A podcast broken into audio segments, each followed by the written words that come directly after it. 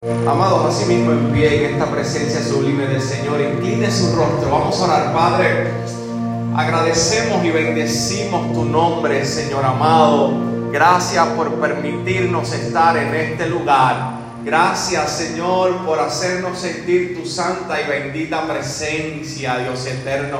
Te pedimos ahora, Señor, la capacidad de poder escuchar tu palabra, Señor, escuchar tu voz poder, Señor, retenerla para posteriormente aplicarla a nuestras vidas, Dios eterno.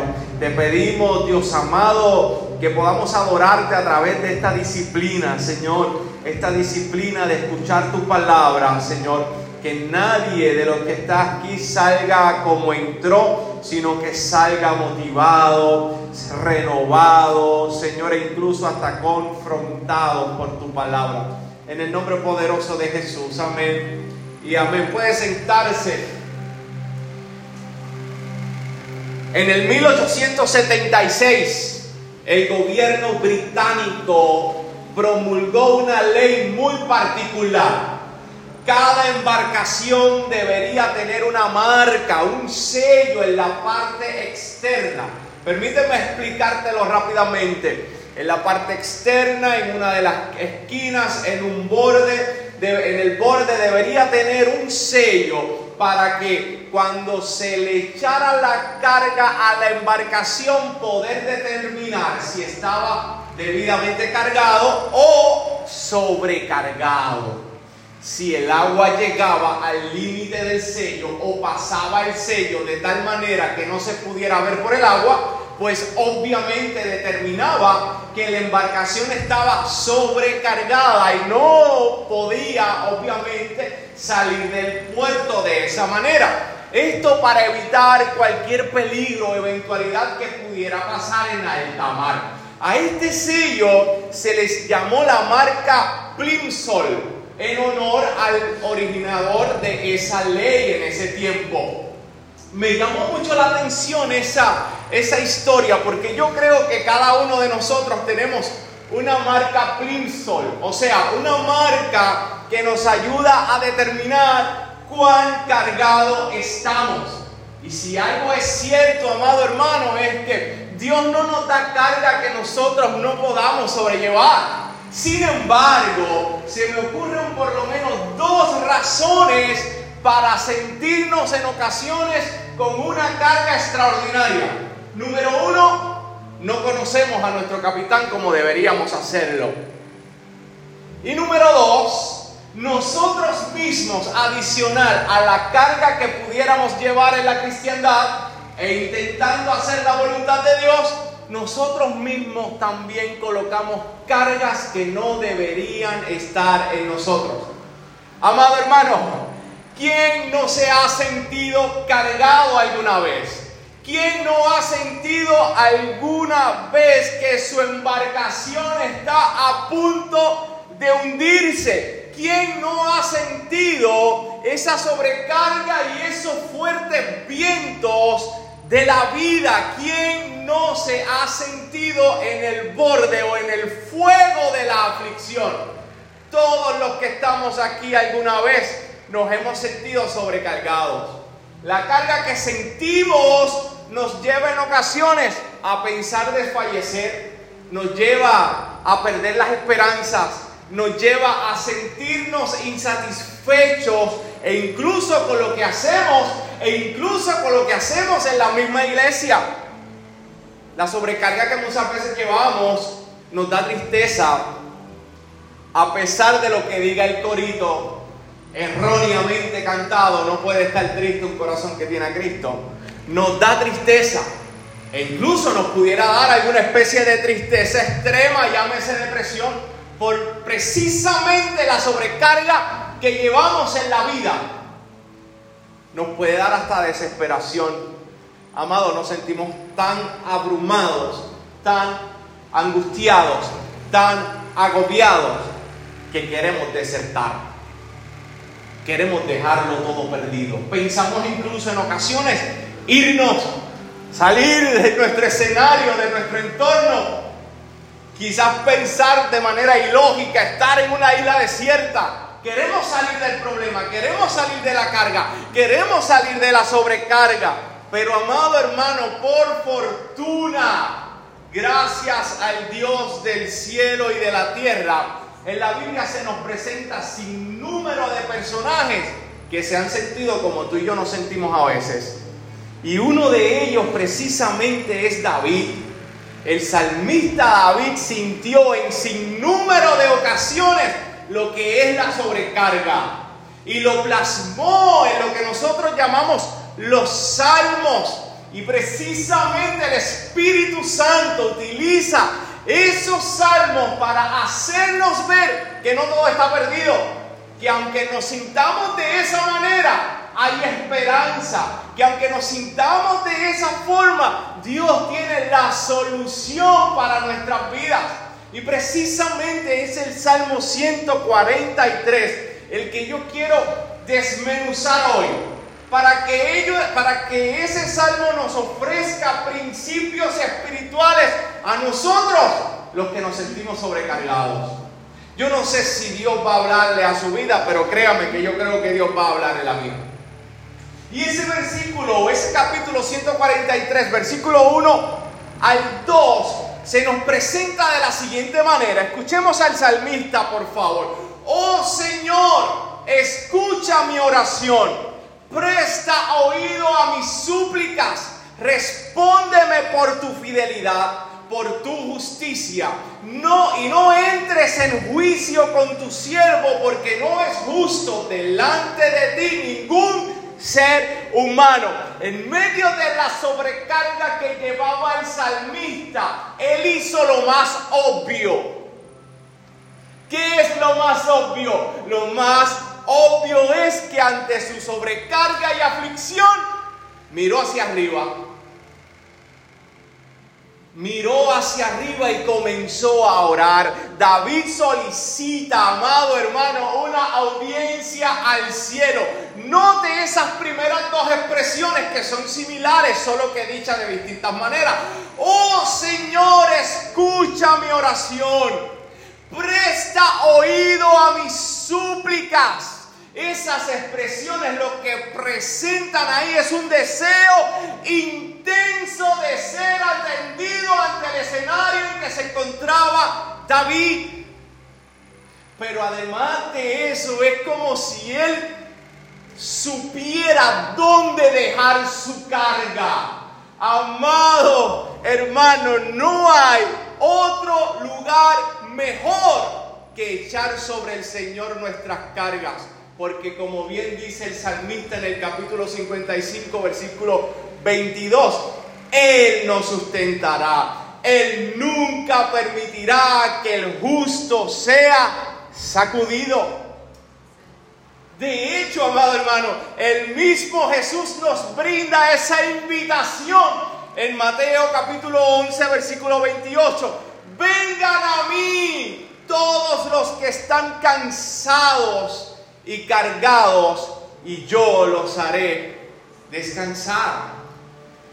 Ahora bien, me temo que aunque estas palabras son alentadoras muchas veces para nosotros, sabemos y reconocemos que ante la angustia, la aflicción, la carga que vivimos en nuestro diario vivir, y valga la redundancia, muchas veces nosotros nos limitamos a acercarnos a Dios porque nuestras cargas tienen unas distinciones que nos avergüenzan. Déjame explicártelo de la siguiente manera. A veces lo que nos limita a acercarnos es esa carga que llevamos, que son decisiones erróneas,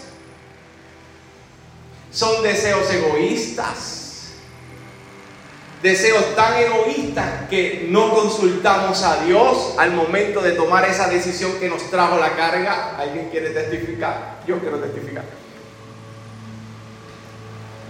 Nuestra carga está adornada o empaquetada en muchas ocasiones por nuestro pecado, por nuestro no consultar a Dios por nuestras decisiones erróneas fuera de la voluntad de Dios, por nuestros deseos egoístas. Sin embargo, amado hermano, Gloria al Dios de las alturas que existe en la Biblia, un David que precisamente también tomó decisiones erróneas bajo deseos egoístas, no consultando a Dios y con todo tipo de pecado y aún así logró declarar, Señor, respóndeme, no por mí, no por quien yo soy, respóndeme por tu fidelidad por tu justicia.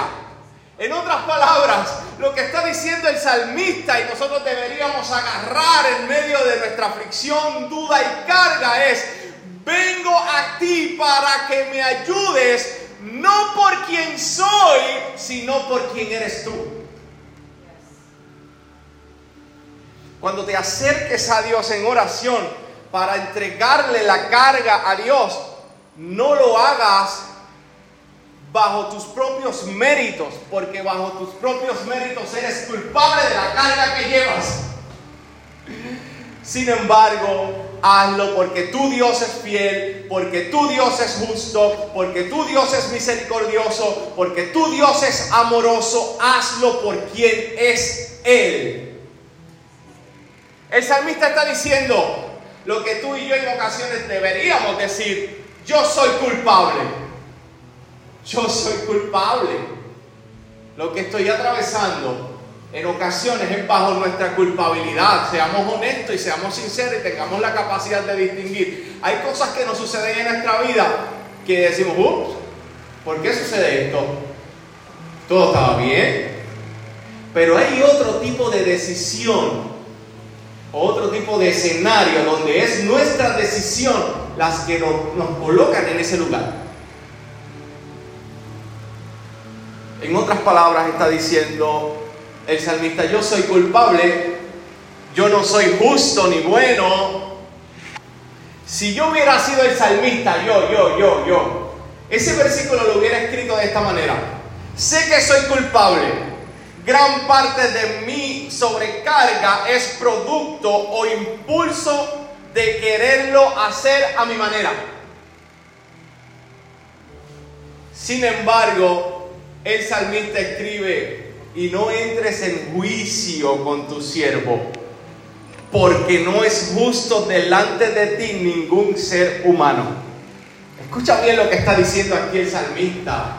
Me encanta esta expresión porque él está apelando, Señor, yo vengo a ti, soy culpable, Dios mío, tomé decisiones erradas, han sido decisiones poco acertadas delante de tu presencia, no consulté contigo, pero yo vengo a ti no por quien yo soy, yo vengo a ti por quien tú eres. Y tú eres un Dios de verdad, tú eres un Dios fiel, tú eres un Dios justo. Como tú eres un Dios justo, yo apelo a ti por quien tú eres. Ahora bien, en tu justicia no me pases a juicio, porque si tú haces, siendo un Dios justo, un juicio conmigo, caigo culpable. Por lo que implícitamente lo que está diciendo aquí nuestro amado salmista es que yo acudo a ti por tu misericordia. Yo soy, tú eres justo. Señor, no me pases a juicio, mejor que tu misericordia como Dios justo sea sobre mí. Porque no hay nadie que se levante delante de ti y sea hallado inocente. Amado, lo que está haciendo el salmista es reconociendo su error en medio de la situación que se está enfrentando. Y le está pidiendo a Dios misericordia para que lo escuche. Constantemente el salmista, tú lo vas a ver, acercándose a Dios precisamente reconociendo al Dios que le sirve y no mérito propio. Por ejemplo, Salmo 51, todos conocen que ese salmo David lo escribe luego de arrepentirse, ¿no? De haber cometido pecado de adulterio, pecado de homicidio, y luego de que obviamente el profeta Natán llegara a él y le declarara el pecado por el cual, el pecado que había cometido David. Y él dice, ten piedad de mí, oh Dios, conforme a tu misericordia, conforme a lo inmenso de tu compasión, borra mi transgresión. Yo vengo a ti no por quien yo soy, Yo vengo a ti por quien tú eres. Salmo 25, 6 al 7. Acuérdate, oh, oh Señor, de tu compasión y de tus misericordias que son eternas. No te acuerdes de los pecados de mi juventud ni de mis transgresiones. Acuérdate de mí conforme a tu misericordia, por tu bondad, oh Señor. Es en el mismo salmo que estamos predicando a los últimos versículos donde el salmista dice, por amor a tu nombre, Señor, vivifícate vivifícame. Por tu justicia saca mi alma de la angustia. Por tu misericordia acaba con mis enemigos y destruye a todos los que me afligen mi alma, porque yo soy tu siervo.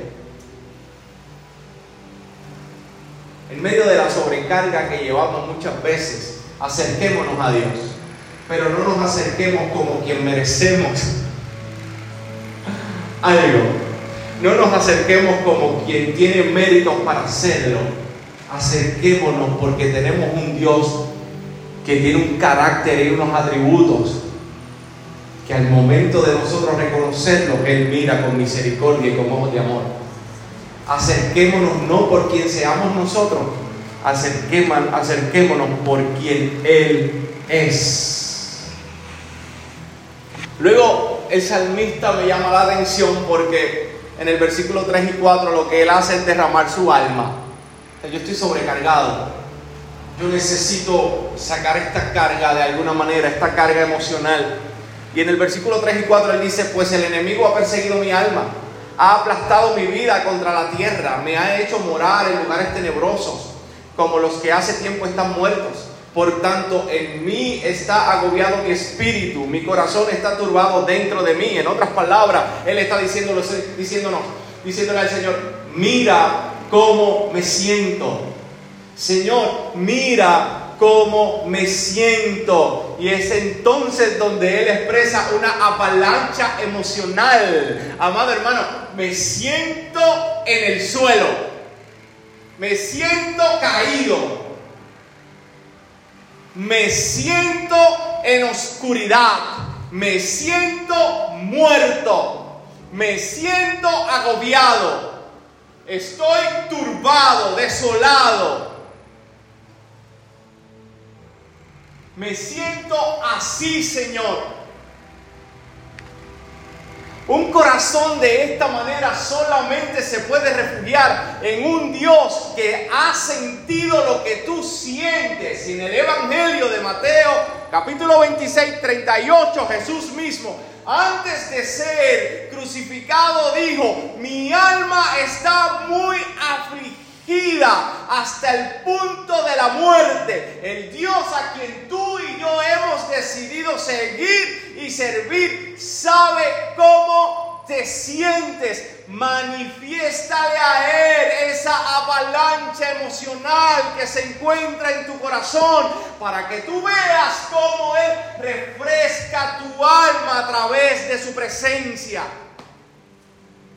Por otro lado, amado hermano, quien en el momento de la sobrecarga no recuerda su pasado y dice todo tiempo pasado fue mejor.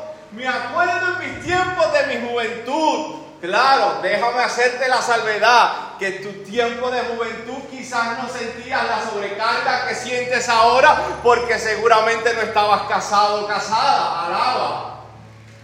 Eso es un yugo.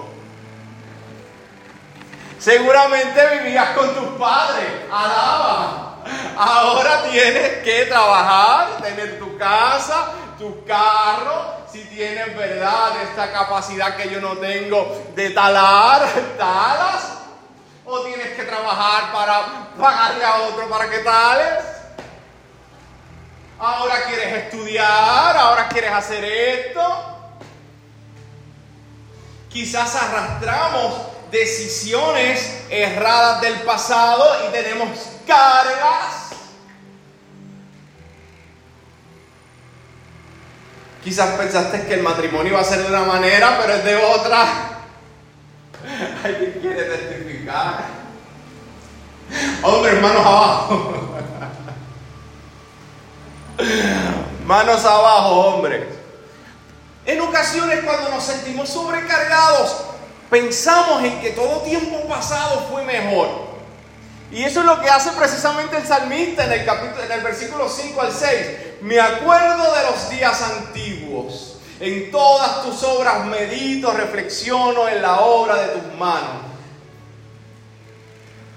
Extiendo mis, te extiendo mis manos, mi alma te anhela como la tierra sedienta. Amado hermano, ¿cuántos de nosotros no nos hemos sentado en medio de la sobrecarga y casi esta crisis existencial que nos da, ya que somos adultos, a pensar en los tiempos de antes, cuando teníamos estas campañas enormes, cuando Dios nos hablaba en ese oído y nos acariciaba a través del don profético. ¿Cuántos de nosotros no pensamos en ese tiempo, este, por llamarlo de alguna manera, glorioso que vivimos en nuestra juventud y que ahora no tenemos esa misma experiencia? Yo te voy a decir el por qué no la tenemos.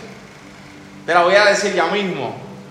En cierta manera, por qué no la tenemos tan frecuente como, como la teníamos antes. Pero, pero ¿cuántos de nosotros en medio de, Dios mío, ¿qué pasa aquí? Nuestra mente no retrocede al pasado. Y eso está muy bien, porque el salmista lo hizo. El problema es que muchas veces nosotros retrocedemos y nos entristecemos más cuando debería ser todo lo contrario. Sería pensar en esos tiempos pasados para que nos sirvan de energía y fuerza en entender que ese mismo Dios que estuvo contigo en el pasado está contigo hoy.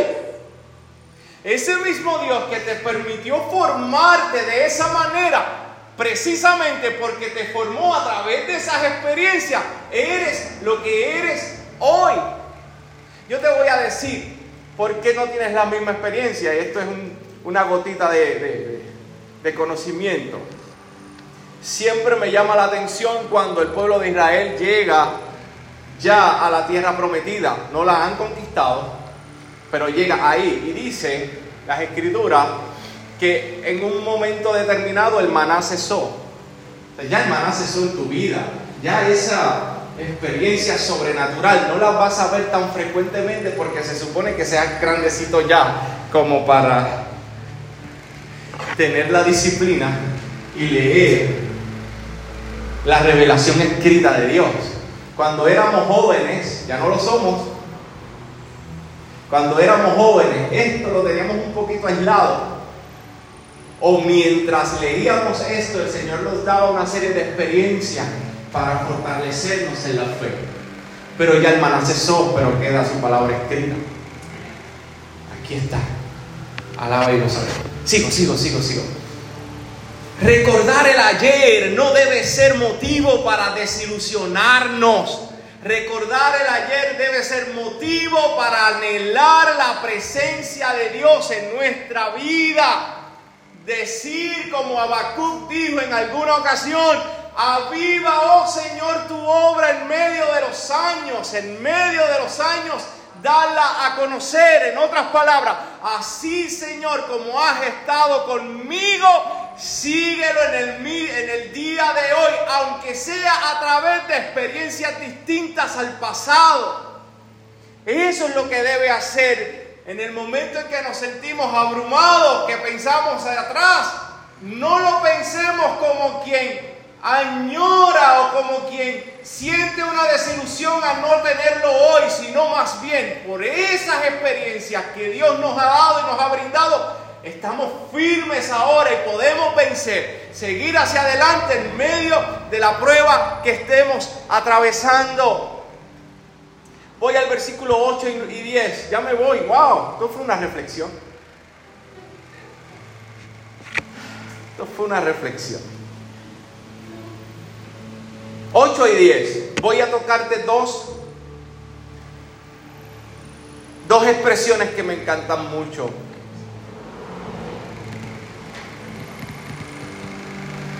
Enséñame el camino por el que debo andar, dice el salmista en el versículo 8 pues a ti elevo mi alma. Versículo 10 dice, enséñame a hacer tu voluntad, porque tú eres mi Dios. tu buen espíritu me guíe a tierra firme. ¿Saben cuál es el problema que a veces nosotros tenemos cuando nos sentimos sobrecargados? Que queremos que el Señor nos libere, pero no queremos que el Señor nos brinde dirección. O sea, queremos que Dios de alguna manera extraordinaria nos quite algo para no sentirnos como nos sentimos. Y en ocasiones, bien, y Dios lo puede hacer, yo no digo que no, en ocasiones en un culto, en alguna predicación, Dios puede lo que llamamos ministrarnos. Y nos sentimos ciertamente anivelados, nos sentimos ah, que esa carga se fue, pero pasa el tiempo y como que la carga está ahí. Yo te voy a decir por qué. Porque más que liberación, tú debes pedirle al Señor dirección. Debes pedirle, Señor, mira, mira todo este escenario que estoy viviendo, mira esta carga, mira esta sobrecarga. Dame la sabiduría para yo poder anivelar la carga, que mis decisiones de este punto en adelante bien pudiera ayudarme a, en vez de yo cargarme más, yo poder anivelar lo que estoy sintiendo. La gente quiere que Dios le quite la gota. La gente quiere, después que metió la pata, la gente quiere que Dios lo saque de ahí.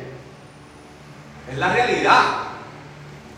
Por eso mucha gente viene a la iglesia y se desilusiona, primero que todo, porque viene con esa intención. Y venir a la iglesia no es con esa intención, venir a la iglesia es porque tú reconoces que tú eres un pecador, que necesitas de Dios, que sin Él estás condenado y que a través del sacrificio de Jesucristo en la cruz del Calvario, tú tienes acceso a Dios, pero tienes que ir a Él en arrepentimiento y fe. La gente cree que los que estamos en la iglesia estamos bien, no hay problema, no hay presión. Yo escuché en una ocasión a un muchacho que ya murió en, el mundo de las drogas que me dijo en alguna ocasión, yo quiero ir a la iglesia porque ustedes están bien. Mira, mira, y mencionó a un vecino que salió de la adicción, se metió a la iglesia. Mira lo bien que él está, mira el carro, mira la casa. No, pero es se nos vino porque él se metió a la iglesia. Claro, es obvio, era un alcohólico, un drogadicto, a la medida en que se convierte, pues ya no usa el dinero para meterse droga ni para el alcohol, y ahora tiene dinero y le sobra y pudo hacer su casa que era de madera, la pudo, pudo hacer en cemento. eso, eso es secundario, eso es terciario, eso es el resultado, pero no es la prioridad por la cual tú te acercas a Dios. ¿Me explico? Y esa y ese muchacho, yo se lo tuve que decir, es que nosotros no vamos a la iglesia por eso. Es que nosotros somos pecadores y necesitamos a Dios. En, nuestra, en medio de nuestra imperfección, reconocemos que sin Él estamos eternamente condenados. Ahora bien, en la crisis no puedes pedir liberación sin antes pedir dirección. No puedes pedir que Dios te saque de algo por lo cual tú te metiste ahí.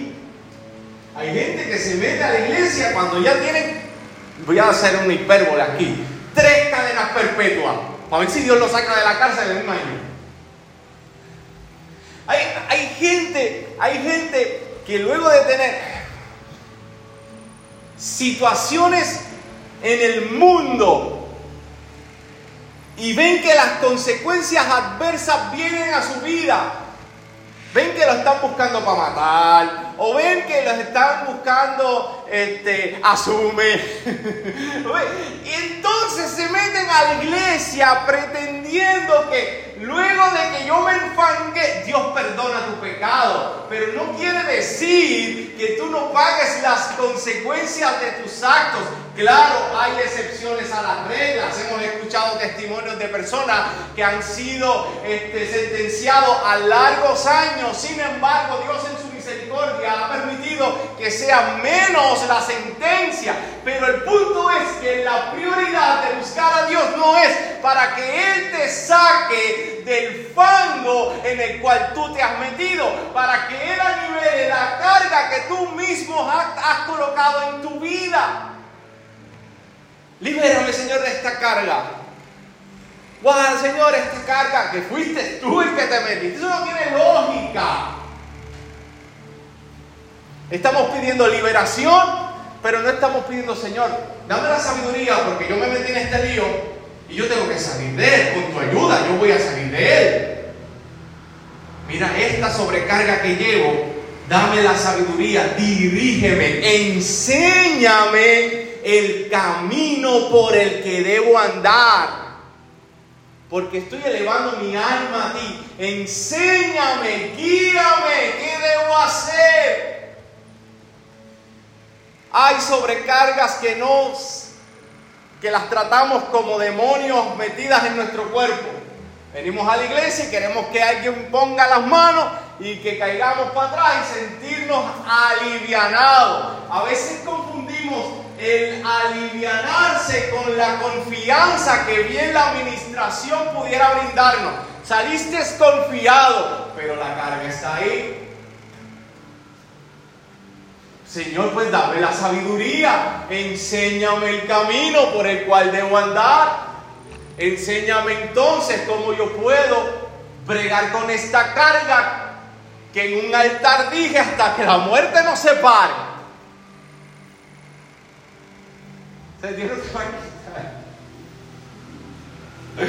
Eh, eh, enséñame cómo lidiar con esto.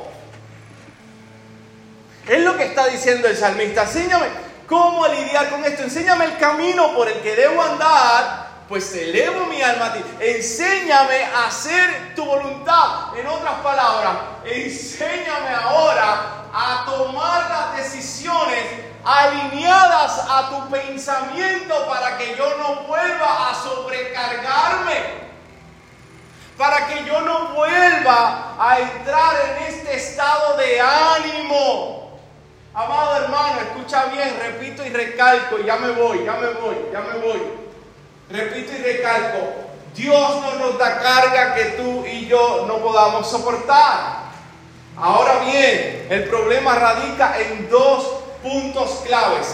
En ocasiones no conocemos la naturaleza de Dios que nos llamó, que nos librará de todo percance y de toda carga que Él nos permite atravesar. No conocemos la naturaleza del capitán. Ahora bien, otro elemento es que tú y yo en ocasiones tomamos decisiones que no debimos haber tomado. Ahora bien, hay que bregar con eso.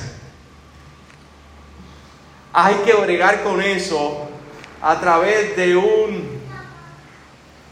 de un proceso de renovación o de relación renovada con Dios. Señor, aquí estoy, Padre, Dios, aquí estoy luego de tanto tiempo sin orarte, luego de tanto tiempo sin hablarte, porque las cargas no me dejan ni siquiera hincar las rodillas. Aquí estoy, aquí estoy. Aquí estoy Escúchame no por quien yo soy, sino por quien tú eres.